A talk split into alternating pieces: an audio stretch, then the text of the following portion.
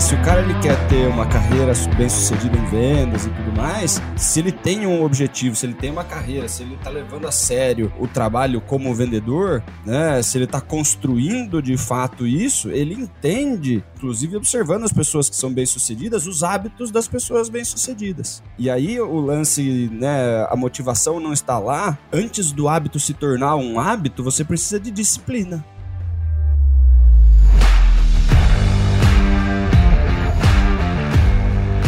Olá, super vendedores, tudo bem?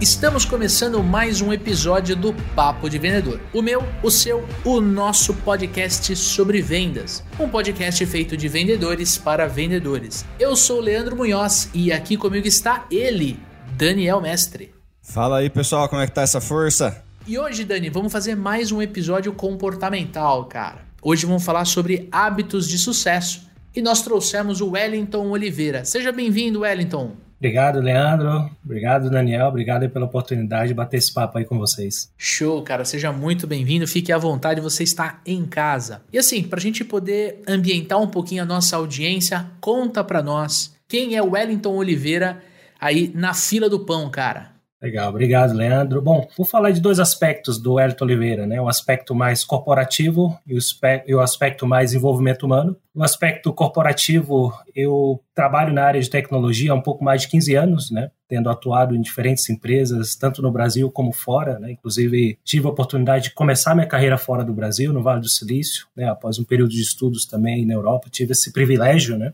E, bom, comecei trabalhando na Google há bastante tempo atrás e, aos poucos, né, fui aí progredindo dentro das áreas comerciais, né? Então, desses mais de 15 anos de trabalho com tecnologia, boa parte desse período foi em áreas comerciais. Ao retornar ao Brasil, passei bastante tempo, né, quase uma década aí, ajudando a empresas de fora, né, empresas de software internacionais, a começar operações comerciais aqui no Brasil, né. E hoje eu sou diretor comercial de uma startup brasileira chamada GoCash, que é uma startup na área de cibersegurança. Né? Nós ajudamos a, a dar segurança para sites né, e aplicações web como um todo e é o meu cargo hoje, né? Acabo não só cuidando da área de vendas, mas também toda a parte é, canais e parcerias, como também o marketing da empresa, né? Então, eles acabaram me dando um cargo aí, um nome chique, né? CRO, mas na, na prática é um diretor comercial, né? Então esse é o meu lado corporativo, né? Dentro do meu lado aí, desenvolvimento pessoal, eu sou fundador da Aretea. Aretea é uma consultoria, né, onde nós fazemos mentorias de estilo de vida e bem-estar. Né? A nossa missão é realmente de ajudar pessoas né, a realmente ter uma, uma vida melhor, né, mais equilibrada, com mais estilo de vida, né, via utilizando muito, né, o que eu vou estar falando hoje para vocês, né, toda essa parte de ciência dos hábitos, né, dando ferramentas para as pessoas realmente como é que elas podem criar hábitos de uma forma autônoma, de uma forma simples é, utilizando ciência, né? E a gente também utiliza na nossa metodologia né, uma área que vem crescendo muito ultimamente, né? Que é a chamada psicologia positiva, né? Que é toda a parte aí de estudo aí da, da felicidade, do bem-estar que a gente acaba complementando, né? No nosso método. Então esse é o Wellington, né? Da, desenvolvimento humano, né? E até também para explicar um pouco desse contexto para as pessoas que devem estar se perguntando, né? Wellington aí, né? Tecnologia, né? Engenheiro de formação, trabalhando com vendas tecnológicas, né? Algo que é tão técnico assim, não tão humano, né? Como é que ele passou para essa área humana, né?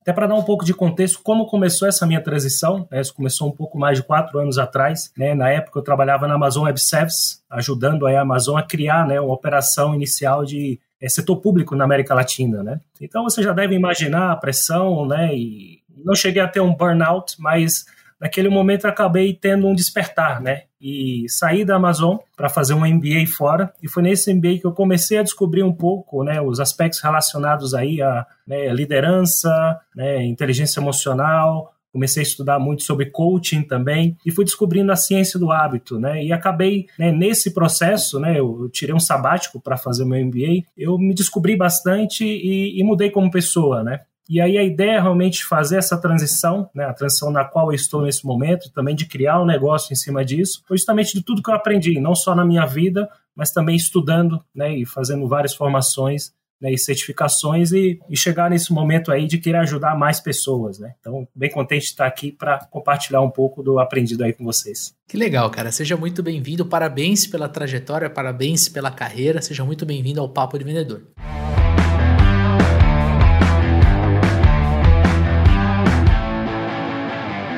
E para a gente poder aquecer, né? Para a gente poder começar a falar sobre hábitos de sucesso, ciência do hábito, eu queria perguntar para você, na tua visão, qual é a definição de hábitos? É, a definição ela é relativamente simples, né? Um hábito nada mais é do que qualquer processo que você realiza de uma forma praticamente automática, né? E isso nada mais é do que uma, uma forma de defesa do cérebro, né? O cérebro ele, ele procura sempre né, a, a, a, forma mais fácil né, da, gente fazer as coisas. Quando a gente tem algo automatizado, né, ele realmente está aí é, economizando energia. Né, então, é uma forma realmente de otimizar a energia que o cérebro gasta. Né, então, qualquer processo né, de decisão que a gente toma, ah, que roupa eu vou usar hoje, o que é que eu vou fazer hoje, isso acaba consumindo muita energia do cérebro. E o cérebro está constantemente aí tentando otimizar esse consumo de energia. Né? E tem só primeiro, um primeiro passo em cima da definição do hábito, né? E aí também tem uma questão, já entrando um pouco em neurociência, né? Se a gente for, a grosso modo, aí falar um pouco dos diferentes tipos de né, diferentes áreas do cérebro, né? A gente tem uma área do cérebro, a base do nosso cérebro é aí onde se instalam os, os hábitos, né? Não só os processos aí que nós temos como respiração, circulação, tudo vem da base do cérebro, mas os hábitos também. E a ideia também é a gente poder contrastar, né, com a nossa parte aqui racional, né, o, o nosso córtex, realmente criar estratégias que a gente possa instalar esses hábitos, né, que vão estar tá rodando de uma forma ou de outra, de forma automática, né? Mas voltando para a definição, realmente é qualquer processo que a gente execute de uma forma com pouco esforço, quase automática. Né? E Dani, na sua visão, cara, como é que o hábito pode impactar a rotina do amigo ouvinte, dos vendedores? É o que o Wellington estava falando, né, cara? Quando a gente tem uma tomada de decisão repetida, segunda-feira, né, primeiro dia do trampo, vamos dizer assim, né, eu tomei determinada decisão. Na terça-feira eu tomo a mesma decisão. Na quarta, eu ainda não sei o que eu preciso fazer direito. Eu vou tomando essas decisões sem pedir ajuda, sem saber exatamente o que precisa ser feito. O que, que você está instalando? Você está colocando assim que, cara, vai ser esse aqui mesmo, vai ser esse caminho.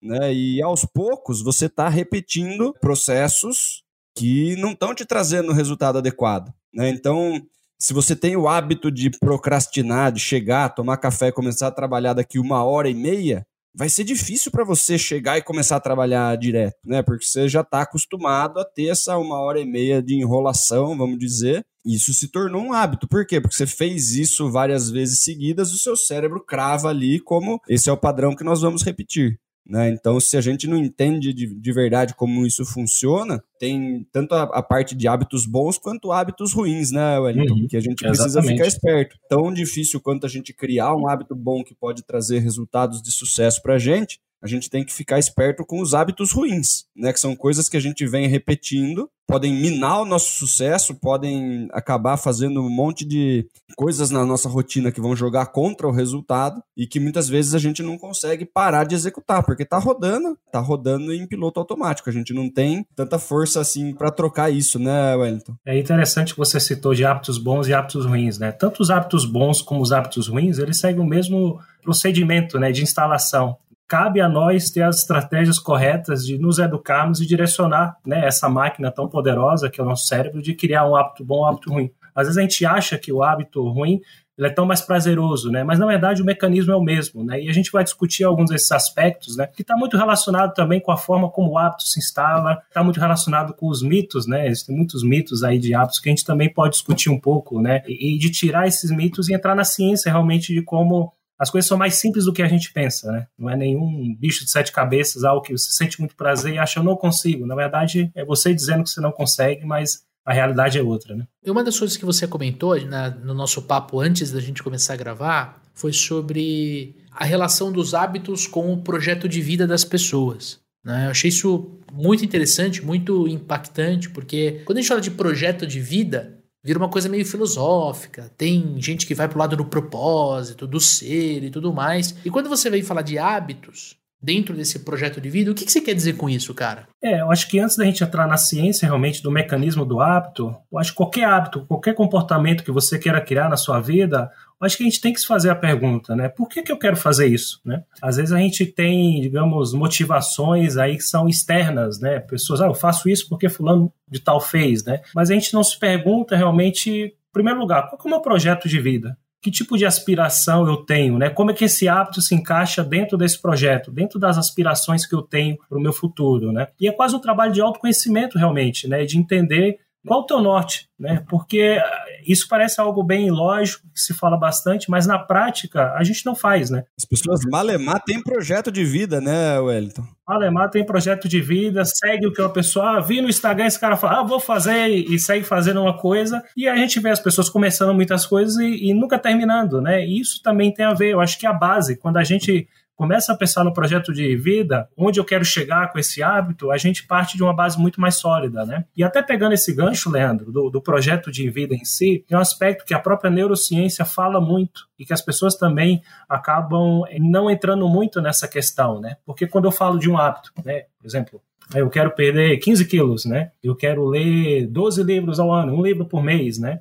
A gente está sempre falando do resultado no final. Então, para chegar nesse resultado, eu vou seguir né, um processo. Normalmente as pessoas colocam um resultado super grande, né, desde o começo, né, e, e, que é uma das razões pelas quais as pessoas acabam ficando pelo caminho. Mas tem um aspecto muito importante que, em, em, antes da gente falar do resultado, do processo, a gente precisa falar do ser. Então, assim, quando eu quero construir um hábito, que tipo de pessoa eu quero me tornar com isso? Qual é a identidade que eu quero criar com isso, né? Quais são os meus valores relacionados com esse hábito? Porque justamente são esses aspectos que vão dar até no nosso subconsciente essa base tão sólida da gente seguir um determinado objetivo, né? Sem contar, claro, com as estratégias que a gente vai ter que tomar de não começar tão grande no começo, ter uma estratégia de pequenas vitórias que a gente vai seguindo, né? Mas assim, um ponto de partida para a gente ter realmente uma, né, uma base aí, realmente pensar, faz sentido sempre explorar os porquês. Por que isso, né? Eu acho que isso, quando né, eu falo aí de propósito de vida, não é nada... A gente está falando de propósito, né, de, de, plano de vida, mas são questões práticas, né, que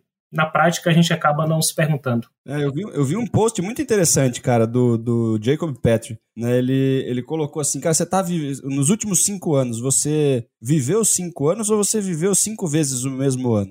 Né? Porque as pessoas elas não colocam um plano nem a médio prazo né? Do tipo, até beleza, na empresa tem, as empresas fazem o planejamento, né? Três anos, cinco anos e tal. Mas as pessoas muitas vezes não fazem, né? E elas estão repetindo o ano, elas estão trabalhando lá, mas elas voltam para casa e elas não estão construindo alguma coisa. Né? Vamos entender direito, né? Tem, tem, um monte de gente aspirando coisas. Pô, vou comprar um, um, um apartamento, quero trocar de carro, quero reformar a minha casa mas de pessoa, né? Porque o hábito, ele tá. É uma coisa interna, é uma coisa invisível, não é uma coisa que você compra. Não é uma coisa que você compra. Se, se, se desse para comprar, seria fácil, né? Mas o grande lance é, apoiado no que o Wellington falou, né? Por que, que você quer fazer isso? E como isso vai te ajudar a chegar onde você quer, né? Se você, se você tem um objetivo lá na frente né? Pô, daqui X anos eu quero estar nesse, nesse estágio, quero estar com isso, isso, isso é, desenvolvido para mim. O que, que você está fazendo hoje que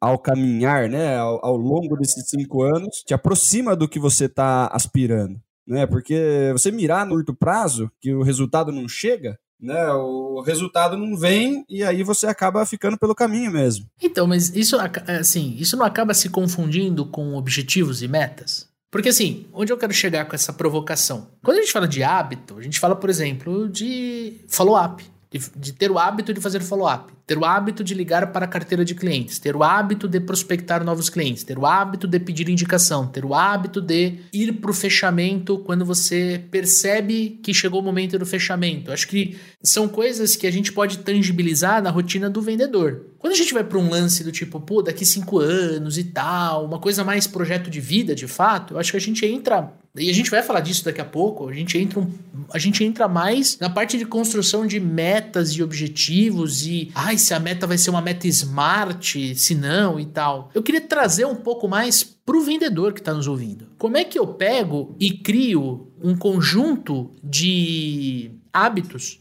que me façam bater a meta de vendas?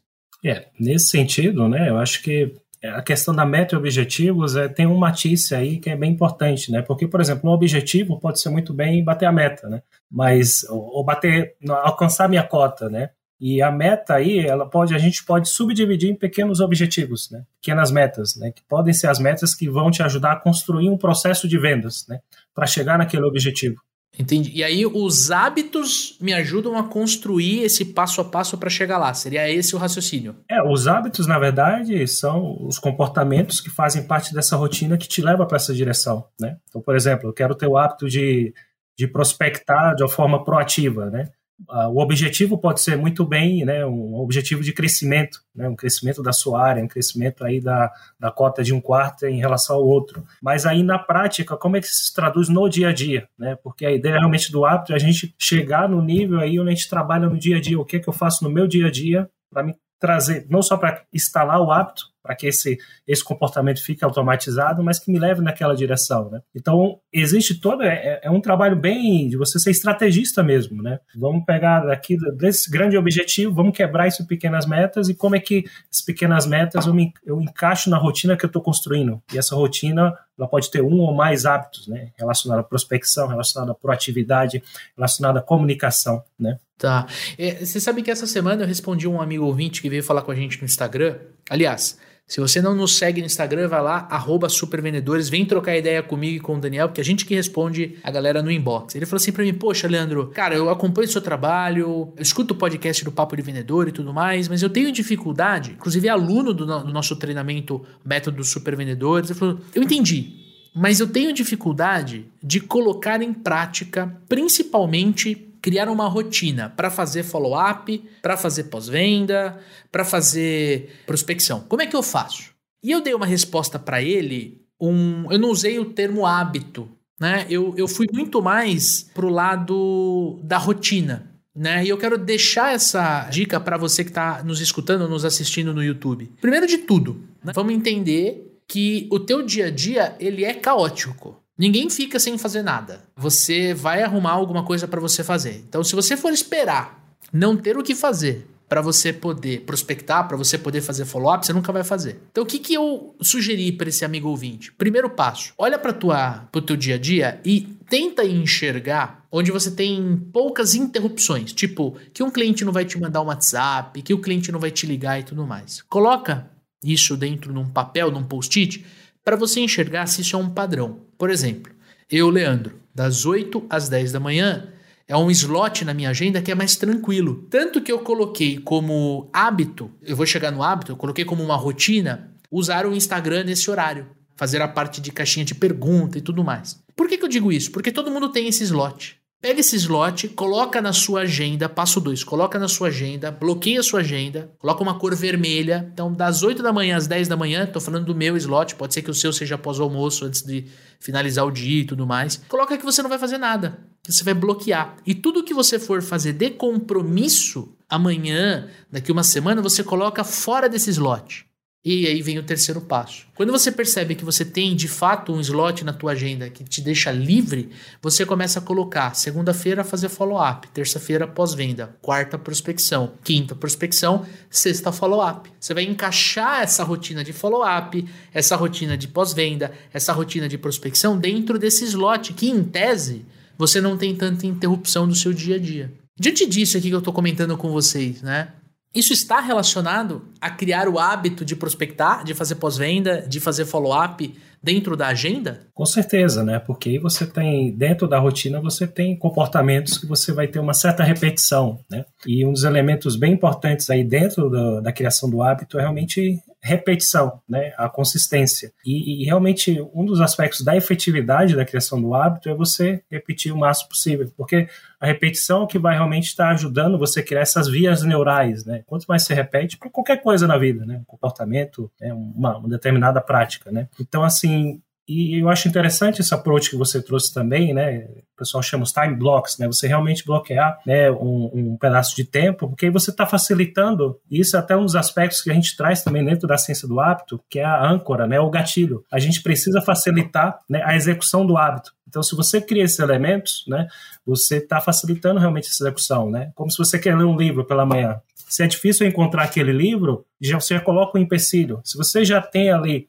um espaço que você dedica no teu calendário, você está facilitando. Isso é um dos elementos, né? O outro elemento é justamente essa consistência, né? E a consistência, obviamente, no momento da instalação a gente precisa né, definir como começar ela, né? Nem tão grande demais, nem tão pequena demais, mas num tamanho que possibilite você ter uma continuidade, né? Eu gostei disso porque eu fui para um lado de rotina, de agenda, de, de bloquear, né? E nada mais é do que você forçar o hábito de prospectar, de fazer follow-up, de fazer gestão de carteira, de ligar para o cliente, de, enfim. Eu, eu, queria tangibilizar, por isso que eu fiz essa provocação, porque às vezes fica uma coisa, sabe, ah, muito autoajuda. E não é, cara, é uma coisa muito mais pragmática do que filosófica. É muito mais prático do que exercício, né? Do que eu acho que é importante a gente trazer isso logo no começo, para a gente poder situar o amigo ouvinte. Complementando a, a, resposta anterior, né, de vocês, cara, se você bloquear a sua agenda, e tenho certeza que o amigo ouvinte, se não fez isso, conhece centenas de pessoas que já fez, né, você paga a academia por um ano, você até bloqueia na sua agenda, você coloca lá o slotão vermelho do, na hora que você vai na academia, e a pessoa vai uma, duas vezes na academia, depois nunca mais vai e o slot tá lá. Né? Então, tem muito disso. Se a pessoa, né, pode até estar tá motivada aí na academia, tá pagando, né? No, às vezes as pessoas falam assim, não, se eu não pagar, eu não vou. Tem academia no prédio, mas eu tenho que pagar uma para eu ir. Mesmo assim, paga lá e não vai. Às vezes, só isso não resolve o problema, né, Wellington? É, com certeza, né? E...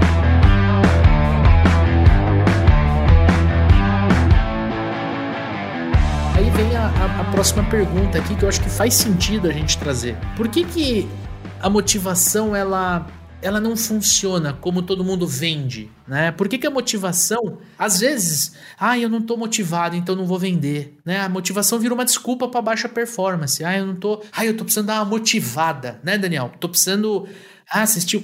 Por, qual é a relação de motivação com hábito de sucesso? Bom, em relação à motivação, motivação tem tudo a ver, né, com, com do hábito, instalação do hábito, né, e, como você mesmo falou, né, acho que a motivação nem sempre ela está presente, né, e, e pode parecer, né, para a maioria das pessoas e da forma como é vendida a motivação, pode parecer contra né, intuitivo, mas para a gente realmente instalar hábitos, que a gente mantém esses hábitos, né, a gente tem que tentar depender o menos possível da motivação. Né? E é uma, uma questão um pouco intuitiva, que é, não, eu quero criar uma nova, uma nova rotina, eu tenho que estar motivado para isso. Né? Em primeiro lugar, né, boa parte da nossa motivação acaba sendo externa, não depende da gente, a gente não tem controle sobre ela. Né? Esse é o primeiro ponto. E a motivação, ela vai e vem. Né? Eu acho que o maior exemplo né, que a gente tem, a gente nem precisa falar disso, é a resolução de ano novo. Né? Todo mundo está motivado, porque está num ambiente diferente, com a família, né, as festividades, e como a gente sempre vê, motivação não dura mais que um mês ali, né? Ah, eu vou para academia, vou ter um novo hábito de prospecção, vou ter um novo hábito de,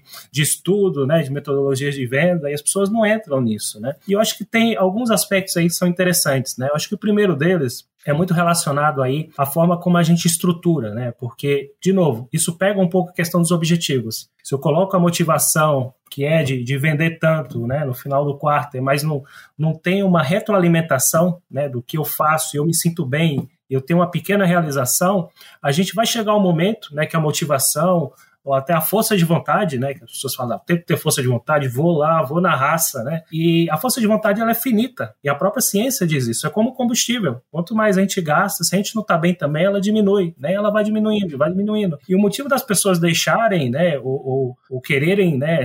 Só colocar, né? A, a, culpa na motivação é que realmente em algum momento ela vai embora, a pessoa não segue. Então ter essas pequenas vitórias, né? As pequenas vitórias em cima de um caminho que você está seguindo, onde você vai chegar, isso ajuda você ter sempre esse combustível de seguir em frente, né? Claro, tudo isso seguindo também a base que a gente segue, né, de ter esses objetivos aí mais, uh, mais bem definidos, né? Ter realmente consciência de, do que você quer, onde você quer chegar. Isso é o primeiro ponto. E outro ponto também, entrando na ciência do hábito, né? Eu até falar de um dos principais aí pesquisadores que eu sigo, né? Que é o B.J. Fogg. Ele escreveu um livro bem conhecido como é, Tiny, Tiny, Habits, né? Que aqui no Brasil chama Micro Hábitos. É um pesquisador de Stanford, é um dos maiores especialistas aí, né? Na, na ciência do hábito. E ele criou uma fórmula, né? A fórmula do, do comportamento de, de Fogg, né? E que é justamente né, o comportamento, né? Ele é igual a motivação versus o esforço versus né, justamente o gatilho, né? O, o, o gancho para você, né, a facilidade do hábito, né? Então, se a gente for ver essa fórmula, né, quanto maior o esforço que eu tenho que colocar, né, seja para ter uma grande venda e tentar ter um resultado que não é realista no curto prazo,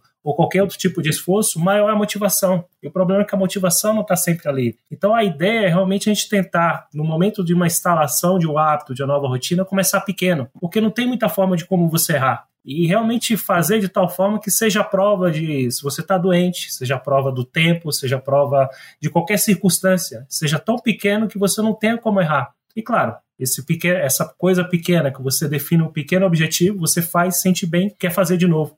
E a consistência. E entra na questão da consistência também das pequenas vitórias, né? Inclusive, outro autor também que fala muito de hábitos é o James Clear, né, ele escreveu um livro aí chamado Hábitos Atômicos, né, não tão científico aí como o BJ Fogg, mas ele fala, né, uma regra bem interessante, a regra dos dois minutos. Né. No momento de definir qualquer nova rotina, que você está começando, tenta se perguntar se você consegue fazer ela em dois minutos. Né? Não quer dizer que ela vai ficar em dois minutos sempre, mas é um ponto de partida. Quando você começa algo novo, sempre você precisa de mais energia para começar. E se a motivação não está lá, ela vai ser muito complicado de você. Se você já colocou um objetivo tão grande, ela vai desaparecer. No dia que ela não tiver, você deixa. Né? E você vai estar tá criando o hábito no sentido contrário, de não, você deixou de fazer e criou o hábito de não fazer aquela coisa porque é, você sentiu que não era bem sucedido, né? a motivação foi embora e você acaba ficando perdido, né? Esse é o perigo da procrastinação, né? Você tem o hábito de não fazer. De não fazer. E é muito relacionado com se colocar grandes metas, pouco realistas, né? Isso, isso, isso. O que, que motiva você? Cara, por exemplo, né? Eu, eu tô com o hábito de treinar corrida. Cara, se você for esperar estar tá motivado para correr, né? Dia que você tá cansado e o caramba, você, meu, se você abrir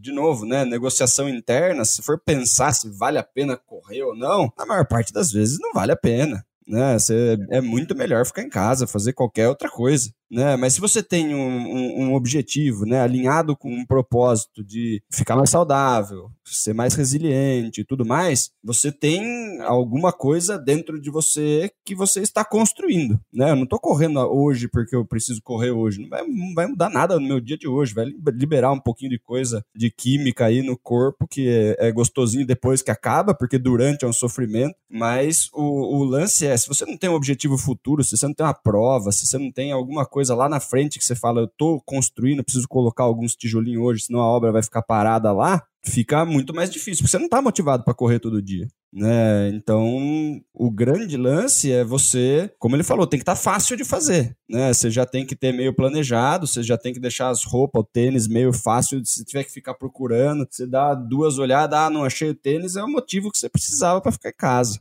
Né? Então, tem, tem muita coisa aí da ciência que ajuda a gente a colocar isso em prática. E você, Wellington, o que, que te motiva, cara? Cara, para mim, né, nesses últimos anos, o que me motiva é ter uma vida boa, né, uma vida equilibrada, né, possa né, ter meu sustento, mas ao mesmo tempo viver bem, né. Para mim, saúde é uma grande prioridade na minha vida, mas ao mesmo tempo a gente gosta, né, de ter conforto, né, de estar tá vivendo de uma forma tranquila, né. Então faço, oriento, né, todas as minhas atividades nesse sentido, né, de sempre estar tá evoluindo, sentindo bem, mas ao mesmo tempo também né, me desenvolvendo na minha carreira, que é o que vai me dar conforto, né? Cara, é interessante essas duas, esses dois fatores motivacionais, porque o amigo ouvinte consegue perceber que são muito particulares.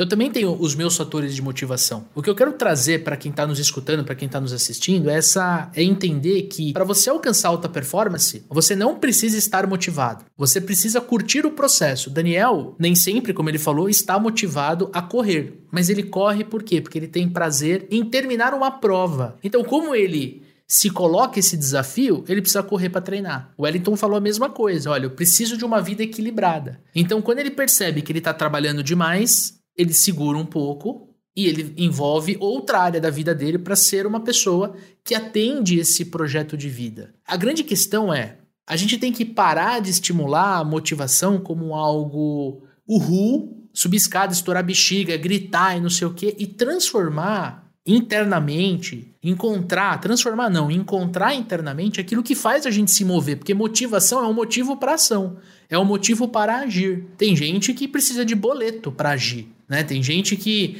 cara, eu tenho um amigo que ele fala, eu não consigo fazer investimento, então o que, que eu faço? Eu faço uma dívida, tipo um consórcio. Aí eu consigo pagar o consórcio. Não é investimento, mas é melhor do que eu torrar o dinheiro da parcela em qualquer outra coisa que não vai retornar no futuro. Ele encontrou um motivo para ele agir na profissão dele, na carreira dele, na vida dele whatever. Não estou falando que é certo ou que é errado. Eu estou falando que a gente tem que entender essa correlação entre motivação e hábito. Se eu tenho uma meta, um objetivo, de ter um podcast que seja relevante na categoria de negócios, eu preciso criar uma série de hábitos para eu conseguir atender esse objetivo. E o que vai me motivar é olhar esse ranking, é olhar esse posicionamento, é olhar isso, mas ao mesmo tempo eu preciso estar motivado na jornada porque não é fácil. Não é fácil. Nesse exemplo que eu estou te dando, estamos gravando hoje, terça-feira, 8 e 10 da noite. Nós temos o hábito, eu e Daniel Mestre, de gravarmos religiosamente toda terça-feira. Às vezes a gente não grava, né, Dani? Porque tem episódio que já tá programado e tudo mais. A gente sente falta. A terça-noite fica vazia, né, Leandro? É, a minha esposa pergunta, falou, ué, mas você não vai gravar hoje? Olha que interessante, o meu hábito impacta o hábito da minha família. Então, eu quero trazer para o amigo ouvinte essa provocação, né? Alta performance ou baixa performance não tem correlação com a sua motivação. E aí, Lê, tem essa, esse gancho que você está respondendo lá da primeira pergunta que você fez. Né? Se o cara ele quer ter uma carreira bem sucedida em vendas e tudo mais, aquela série de coisas que ele não está conseguindo fazer como hábito, de gestão de carteira, follow-up, prospecção, pedir indicação e tudo mais, se ele tem um objetivo, se ele tem uma carreira, se ele está levando a sério o trabalho como vendedor, né, se ele está construindo de fato isso, ele entende, inclusive observando as pessoas que são bem-sucedidas, os hábitos das pessoas bem-sucedidas, né, que é o que a PNL chama de, de, de modelagem, né, Well? E aí o lance, né, a motivação não está lá, mas antes do hábito se tornar um hábito, né, que precisa ter essas repetições, daí o El vai conversar, vai, vai explicar pra gente esses mitos aí de quanto tempo precisa, né, Wellington, para criar um hábito, cada um fala uma coisa. Antes do hábito se tornar um hábito, você precisa de disciplina.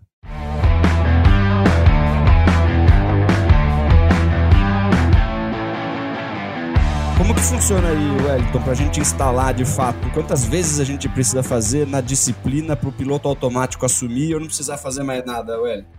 É, e só um pequeno comentário antes de entrar né, na questão aí da, desse mito, né, de quanto tempo preciso para instalar um hábito. Só um pequeno comentário sobre a disciplina, que a disciplina, ela não é ruim no todo, né? Que ela venha para somar, entendeu? Em cima do que você já faz, que ela não seja o que, o que você precisa para começar, porque para começar realmente a gente criar essas estratégias, né, que nos ajuda realmente a ter mais consciência de tudo, né? Se ela tiver aí, soma, ótimo, que some, que venha a disciplina, mas a gente não pode contar com ela sempre, né? Só um pequeno comentário. E, e voltando, né, nessa questão aí dos dias, né? 21 dias, 44, 66, 200, né? Tem um monte de gente que fala em várias é, várias quantidades. É um dos grandes mitos né, em relação a hábitos. Né? Eu diria assim que eu acho que nenhum deles está errado aí. Eu acho que né, faz sentido porque o hábito, né, o motor do hábito é a consistência, né? Porém, eu acho que tem dois aspectos que deixam, é, deixam de ser tratados nesse sentido, né? O primeiro é que cada hábito é um hábito, cada pessoa é uma pessoa, cada circunstância é uma circunstância. Não dá para generalizar, né? Ah, em 21 dias eu vou estar tá, ter instalado tal hábito, né? Isso é um ponto. O outro ponto que se ignora ainda mais do que isso, do que essas particularidades, é o poder de como a gente se sente quando a gente realiza uma ação e o efeito que isso tem até acelerar esse processo de criação do hábito. Então, quando eu, voltando, né, um pouco no que eu falei nas pequenas vitórias, né, quando eu faço algo, me sinto bem, tenho uma pequena autorrealização ali, esse sentir bem, esse vibrar, né, na prática, né, entrando aqui um pouco também na, na neurociência, ele se, esse neurotransmissor, né, que é gerado a dopamina, né, que vocês já devem ter ouvido bastante aí, eu estou gerando dopamina, né, e a dopamina é um elemento essencial né, na criação do hábito, na criação dessas vias neurais que vão instalar o teu hábito, né. Então, assim, o aspecto, né, ah, eu vou repetir 40 vezes. Se você está se sentindo mal, talvez algo ali você instalou, mas a probabilidade de você deixar esse hábito vai ser muito grande. Você está se sentindo torturado, né, ao realizar 40 vezes o negócio, porra. É uma tortura, né? Então, assim, existem coisas, nem tudo a gente vai fazer e nos vai dar todo o prazer. A ideia é a gente realmente trazer esse alinhamento do que a gente quer que a gente faça as coisas que sejam coerentes com o que a gente quer e nos, nos citamos bem, né? Mas sempre a vida também não é perfeita, né? Às vezes a gente precisa fazer coisas que não te dá satisfação imediata, mas aí a gente pode ter também formas da gente educar o cérebro, né? E como, como é que a gente cria dopamina de algo que eu não gosto necessariamente, né? E algo que também é muito pouco falado assim é o poder da celebração. Quando você realizar uma determinada ação, celebrar, porque isso inconscientemente a gente não percebe, mas isso está gerando dopamina, está gerando, sabe, um resquício ali, está criando esse alicerce, sabe, que o cérebro precisa para construir o hábito em cima dele. Então, assim, celebração, né? A celebração é um elemento muito importante, né, para as nossas vidas como um todo, a gente reconhecer coisas boas, mas simples instalação de um novo comportamento, né? Então, isso tem um valor né, muito importante, porque, assim, o sucesso de um, um novo hábito, um novo comportamento, ele está muito mais relacionado em como nos sentimos bem do que não sentir bem, né? Então sentir-se bem e ter essa, esse senso aí de realização, ele é de extrema importância. Então assim, não existe um prazo específico, é muito em função de como, né, você trabalha esses hábitos, das particularidades e, e ter a questão da dopamina do sentir-se bem para acelerar. Tem hábitos que você pode criar em uma ou duas vezes, né? Vamos pegar aqui o, Instagram, né? Quem usa o Instagram pela primeira vez, né? Quem não quer entrar lá no Instagram, ver quantos likes recebeu e para você ver tudo ali, qualquer aplicativo hoje, ele tem a ciência do hábito por trás. Inclusive, né, o, o BJ Fogg, né, um dos alunos deles era um dos fundadores do Instagram, né, que utiliza, né, obviamente, muito dessa ciência né, dos hábitos aí. Para viciar as pessoas. Dopamina. O problema é que é uma dopamina que às vezes não é tão boa, né? Não é uma dopamina tão positiva, né? É o negócio do cigarro também, né? Porque as pessoas gostam de fumar. Né? E daí quando fica sem, fica aquele negócio, né? Eu tenho um amigo que ele fala assim, Daniel, é facílimo parar de fumar, cara. Eu já parei de fumar umas 50 vezes. Né? Então, piadinhas de lado, ele tem o um reforço positivo ao fumar, né, cara? Ele se sente bem ali. Né? Então, como é que você faz para retirar o hábito ruim? Não, cara, mas aí você tá entrando num campo que é muito difícil, cara. Só, só quem fumou sabe o quão prazeroso é fumar um cigarro.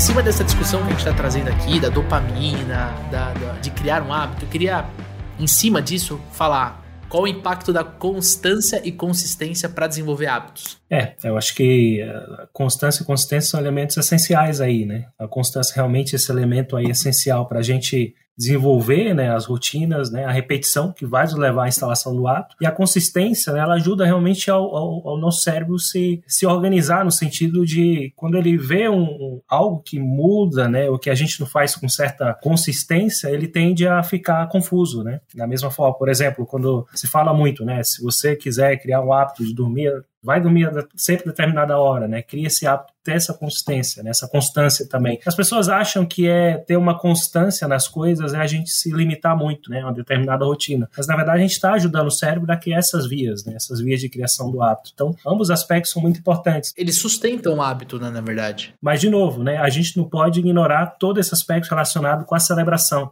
porque a celebração é justamente o que vai dar essa constância, a recompensa imediata, que é um aspecto muito importante da criação, né, na instalação do hábito. Mas a recompensa imediata, na sua visão, ela é positiva? Totalmente. Você criar uma recompensa imediata para uma tarefa que não tem, né, Well? Isso, você criar a recompensa imediata para retroalimentar, porque é justamente o problema da motivação que a gente tem, né? A gente coloca, por exemplo, o cara que vai para academia quer criar um músculo, né? Talvez se ele quer criar músculo de uma forma natural, sem estimulantes químicos aí, ele vai levar um tempo até começar a ter um resultado. Se ele não tem essa recompensa de ver o músculo, ele precisa criar algo, né? Uma forma de você criar a celebração. Você pode também estar tá rastreando o hábito, né? Isso eu fiz, ó, já fiz uma semana aqui. Isso você vai criando essas mini recompensas que vai ser o teu combustível para você seguir naquele caminho. Então, é direcionamento, as mini recompensas, recompensas imediatas que a gente precisa realmente, né? Então, isso é parte do loop do hábito, né? Quem, quem já leu, né? O poder do hábito hábito, o Charles Duhigg, né, fala bastante disso, né, do loop do hábito, que é justamente a rotina, que é o comportamento, né, o, gatilho aí que vem antes, e a recompensa. Precisa dessa recompensa imediata, porque, né, senão é muito fácil a gente perder o foco e não, e não instalar, né, essas rotinas aí, os comportamentos. O celebrar, né, que você falou, é a recompensa, né? É a recompensa. Durante um tempo, eu, no, meio, no meio da pandemia ali, eu tava no, num processo de, de, de disciplinar, fazer algumas coisas para não perder todo o tempo dentro de casa. Durante a pandemia, pandemia, acho que bastante gente passou por isso, né? Você tava perto de zerar o Netflix já, né? Muitos zeraram, né? O Netflix ficou curto, né? é, então, aí, aí você começa a passar, pô, né? Se, se continuar isso aqui por mais um tempo, daqui a pouco a gente jogou, né? O ano fora. Né? Então eu, eu, comecei a fazer. Eu usei um aplicativo rastreador de hábitos, que é muito legal, chama Habit Bull, né? Habit de, de, de hábito e Bull de búfalo. Qual que era a graça do negócio? Né? Mesmo as atividades que não tinham a recompensa imediata, ir no aplicativo e colocar o dia vencido, né? E ao longo do tempo você vê que o hábito está com 100% de score, né? Porque como que funciona o aplicativo? Eu recomendo aí, né, que o amigo que está tentando implementar alguma coisa baixe esse aplicativo. Você coloca lá, por exemplo, né? No, no meu caso eu coloquei para três hábitos. Eu coloquei para corrida, coloquei para leitura e coloquei para escrita, né? Escrevi um livro durante a pandemia. Corrida coloquei três vezes por semana, leitura três vezes por semana, escrita quatro vezes por semana. Daí quando você vai né, quando você faz a atividade, você vai no aplicativo, você pinta o diazinho de verde, né? Se você pintou no número de,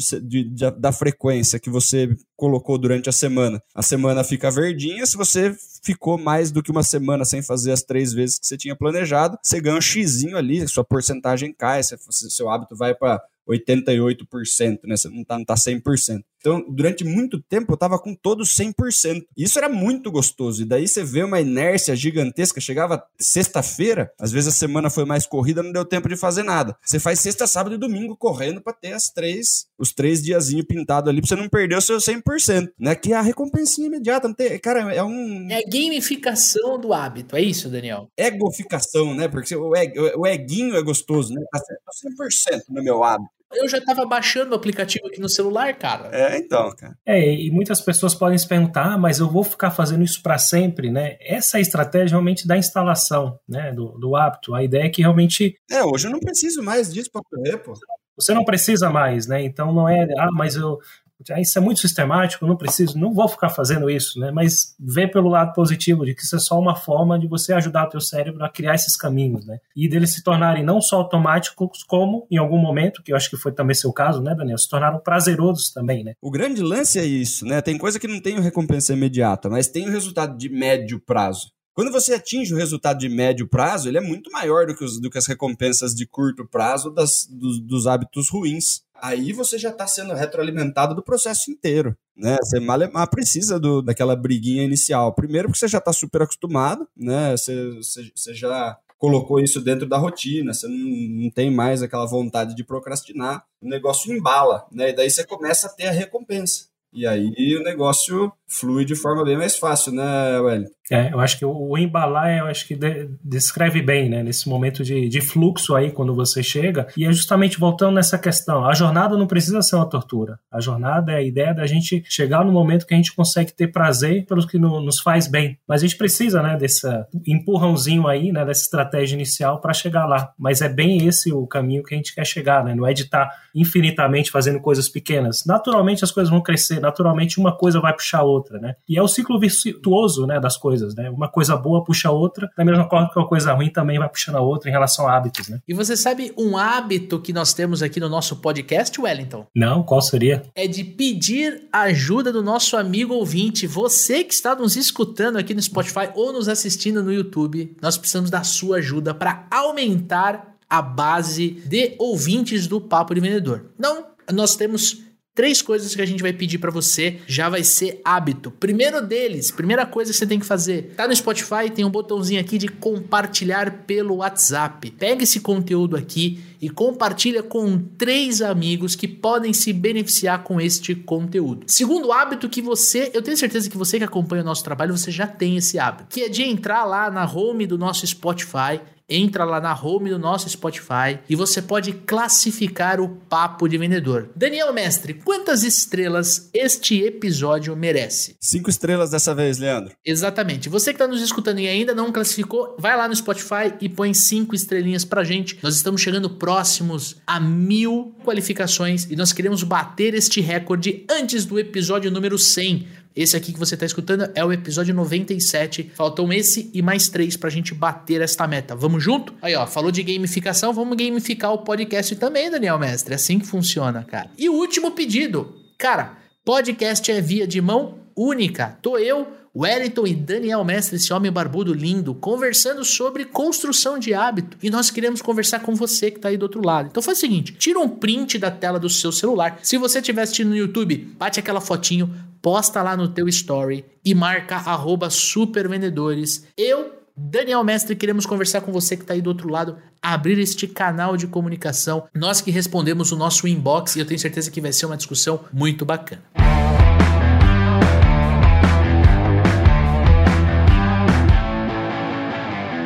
Agora sim, meu querido amigo Wellington, quero trazer aqui nossa última pergunta da pauta antes de eu fazer um convite especial para nossa audiência. Tá? Quero perguntar para você, para Daniel Mestre, que vamos discutir quais são as principais dicas para criar hábitos de sucesso. A gente pode fazer uma recapitulação né, do que a gente discutiu hoje aqui. Né, em termos de dicas, a gente pode dividir em duas partes, né, a criação de hábitos. Eu acho que tem a parte aí que a gente discutiu bastante desse autoconhecimento, essa autoanálise do que é que a gente quer, onde a gente quer chegar. Eu acho que isso é a base, né, para qualquer hábito. Acho que é a base para nossa vida, né? Eu acho que para ter uma vida com mais propósito, né, com mais objetivos, isso vai ter impactos né, em todos os aspectos, e principalmente nos hábitos. Né? Então, partindo dessa base, a gente começar a pegar algumas dicas que a ciência nos traz. Né? Então, a primeira é justamente a gente facilitar a execução do hábito. Então, se a gente quer começar um hábito novo, vamos facilitar essa execução. Se eu quero ter o hábito de ler né, pela manhã, vamos facilitar, vamos deixar o livro lá, lá prontinho, né? o hábito aí de, de correr, né, fazer atividade física, deixar as coisas prontas, né? facilitar né, essa execução execução. Isso traz um ponto muito interessante sobre a ciência do hábito, que é o poder do ambiente, sabe? Sobre uma mudança comportamental. O ambiente é muito importante no sentido mais do que a gente imagina, né? Se a gente vive num ambiente bagunçado e não tem clareza das coisas, realmente certos hábitos positivos vão ter dificuldade de serem criados. Então, o poder do ambiente, a gente tem que ser né, mestres do nosso ambiente, não escravos né, do, do ambiente. Então, isso é uma, uma dica bem importante, né?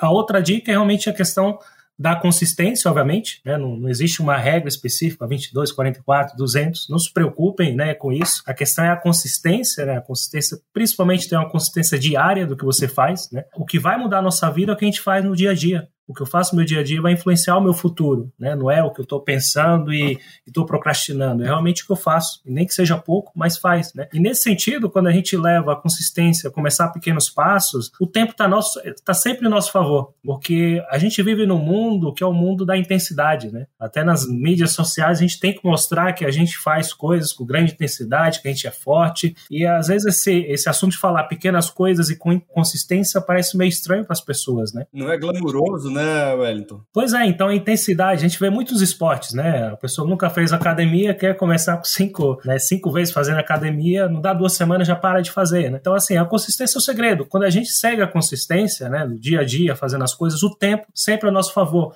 E quando a gente tem claro onde a gente quer chegar, o tempo só vai, né, só vai nos ajudar. É só a gente continuar, naturalmente, né? Você vai chegando naquele ponto de, de pegar o embalo, né? Como o Daniel mencionou, né? Então, é uma coisa ajuda a outra. Então, consistência, né? A questão da consistência é muito importante. E, obviamente, né? O que a gente falou da questão da gente ter estratégia, da gente educar o cérebro no sentido correto de seguir, né? De criar essa dopamina, né? Mesmo que não seja de uma forma natural, a gente fazer uma forma artificial, mas guiando o cérebro, né? Porque o cérebro, a base do cérebro, essa parte automática, né? Das automações aí, ela precisa de um guia, né? Ela é muito potente potente, mas não tão. Ela é burra no sentido de que ela precisa do direcionamento de onde a gente leva ele, né? Então, assim, a gente meio que simular, né, celebrações e coisas que a gente realmente gosta tem um papel primordial, né? Então, eu diria que são esses três os principais elementos aí, né, da, da criação do hábito, né? A questão, importância do ambiente, consistência, né, e, e a celebração, a importância da celebração na nossa vida e tudo isso, né, englobado aí pelo aspecto aí do, de onde a gente quer chegar, né, de ter metas claras, de saber como a gente pode subdividir metas para sempre trabalhar esse aspecto das pequenas vitórias, né, que as pequenas vitórias vão instalar hábitos que vamos levar para os nossos objetivos, né. E eu acho interessante a gente trazer isso para dentro da, da realidade do amigo ouvinte. Então, se eu tenho um objetivo de bater uma meta de vendas, né, meu gestor ele me falou,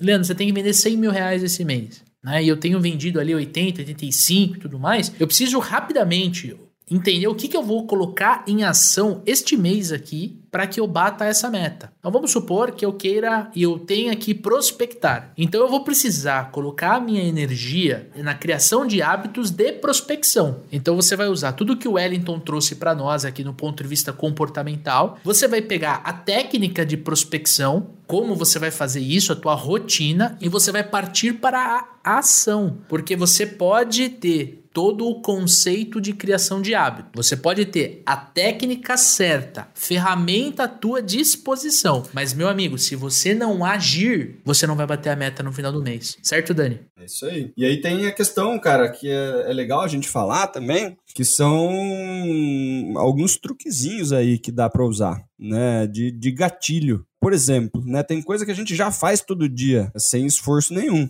Eu, por exemplo, tomo café todo dia de manhã. Nossa, eu tô sonâmbulo ainda, o café já tá passado. É totalmente no piloto automático, Leandrão. Se você quer fazer alguma coisa todo dia de manhã, cola no café. Você junta no café, né? Eu, eu tomava café da manhã, o café preto mesmo, né? Eu não comia mais nada até a hora do almoço. Depois eu descobri que isso daí, né? Tem gente que faz os jejum intermitente, essas coisas, tudo bem, né? Mas eu, a minha performance durante a manhã era baixa. Aí, pô, Daniel, ó, come um pão com ovo no café da manhã, cara. Precisa comer um pão com ovo no café da manhã. Colou no café, eu, tomo, eu como pão com ovo todos os dias no café da manhã e melhorou a minha performance durante a, a, a parte da manhã. Não, mas o que, que precisa? precisa ter, aí, aí a questão do que o Wellington falou também, facilitar o negócio. Você compra ovo daquela bandeja de 300. Abre a geladeira só ovo. E, e, por que, que eu não comia nada de manhã? Ah, passar na padaria todo dia, tá louco, não vou passar, não vou lembrar de passar. Né? Então você compra aquele saco de pão de forma que dura duas semanas, vai durar quatro dias, né? Mas tipo, tá à disposição. Você bota o café para passar, põe o pão na torradeira, põe o ovinho ali, fica pronto tudo junto. Criei o hábito rapidinho, cara. Colou no hábito mais automático que tinha, que era tomar café todo dia. Né? Eu tô comendo alguma coisa junto, mas tá facílimo o acesso. Tá facílimo o acesso. Você colocou junto com o hábito que já está criado, né? De novo, né? Na, na época da pandemia, eu acho que eu já, até já falei isso daí em outro episódio era muito fácil sentar assistir televisão depois de trabalhar, né? Você terminava o trabalho aqui, né, Leandrão? Nossa, mas é uma cambalhota até o sofá só, né, do home office. Cê... Ainda mais se você tiver com cadeira, né? Você só, só dá um impulso, você cai no sofá, assim, de lado já. Então, assim, eu coloquei, da mesma forma como o, o Wellington tava falando, da, do, do reforço positivo, né? Então, assim, ó, cara, tô proibido de assistir Netflix enquanto eu não ler 10 páginas ou escrever duas páginas. Eu tinha que fazer cada um dos dois três vezes por semana. Então, segunda, quarta e sexta são os dias que eu leio, beleza. Então, antes de ligar o Netflix, eu quero muito ligar o Netflix, tá no automático. Meu corpo vai sozinho pro sofá assistir Netflix durante a pandemia ali. Antes disso, eu preciso ler 10 páginas de um livro ou escrever duas páginas. Né? E aí você acaba, você fala assim, ó, você já tem o reforço ali, o Netflix virou o reforço do hábito. E você tá querendo ele todo dia, porque você já tá viciado no negócio. Aí você consegue entrar nessa inércia. E o que acontecia às vezes? Porra, o livro tá bom pra caramba, você passa de 10 páginas, você vai pra 20, você vai pra 30, depois você assiste o Netflix, vai começar a assistir o Netflix só 10 e meia da noite. Tem vezes que você nem pega o Netflix, você, pega no sono no próprio livro. Pô, não assisti Netflix hoje, o livro tava bom, a recompensa tava ali mesmo. Tem dia que você tá escrevendo, passou de duas páginas, foi três páginas, você fala assim, vixe, tô embalado hoje, foda-se o Netflix, velho. Pá, pá, pá, pá, pá, pá, e foi, né? Mas porque tava colado em outro hábito. Você junta uma coisa coisa na outra para poder fazer com que isso apareça mais fácil no seu dia a dia, não é isso, Wellington? Perfeito, né? Isso é uma dica bem importante, né, em relação ao gatilho, né? O gatilho é tanto a gente facilitar, né, essa execução, como reaproveitar hábitos que já estão instalados, né? Então, o trabalho da gente, imagina você vai criar um hábito novo de prospecção, você nunca fez prospecção naquele, você vai ter todo tipo de resistência possível contra, né, começar aquele novo hábito, né? E, e é, é, realmente uma lei física, né? Quando a gente está inércia para começar algo, sempre exige um pouco mais, né? E se a gente já dificulta e não tem algo que facilite, então acho que é perfeito Daniel, assim, a questão da gente aproveitar o que a gente já tem de bons hábitos para seja o que for, seja em relação à, rotina de venda, seja em relação à vida também, porque uma coisa vai puxar a outra. Ó a fórmula aí para amigo ouvinte, toda vez que você tomar um cafezinho, você tem que fazer duas ligações para cliente novo. Vai ter os caras que vai precisar fazer 50 ligações por dia, Leandrão. Cara, você sabe que a gente tá muito entrosado, Daniel. Eu ia falar a mesma coisa, cara. A mesma. Eu, eu até fiz assim, né? O amigo ouvinte que tá assistindo no YouTube, eu fiz assim, ó. Que eu ia falar exatamente isso. Tangibilizar pro amigo ouvinte. E você que tá nos ouvindo, nos assistindo, você pode criar um hábito neste momento aqui. Sabe qual é? O hábito de treinar vendas com a gente. Exatamente. Se você está gostando desse material e quer fazer um treinamento de vendas, venha conhecer o método Super Vendedores, o treinamento em que eu e Daniel Mestre construímos a tríade de vendas. Nós vamos falar sobre o processo comercial, como você constrói um processo vencedor que te ajude a montar uma máquina de vendas. A gente vai te dar técnicas de vendas para você usar desde prospecção até gestão de carteira de clientes e nós também vamos te dar todos os comportamentos necessários para você se tornar um super vendedor, uma super vendedora. E com certeza bater as suas metas de vendas, né? Se destacar na sua carreira, se destacar na empresa que você representa, ter clientes que desejam comprar de você, comprar de forma consistente. Tudo isso porque você está sim treinando vendas com o método Super Vendedores. Tem link na descrição deste podcast.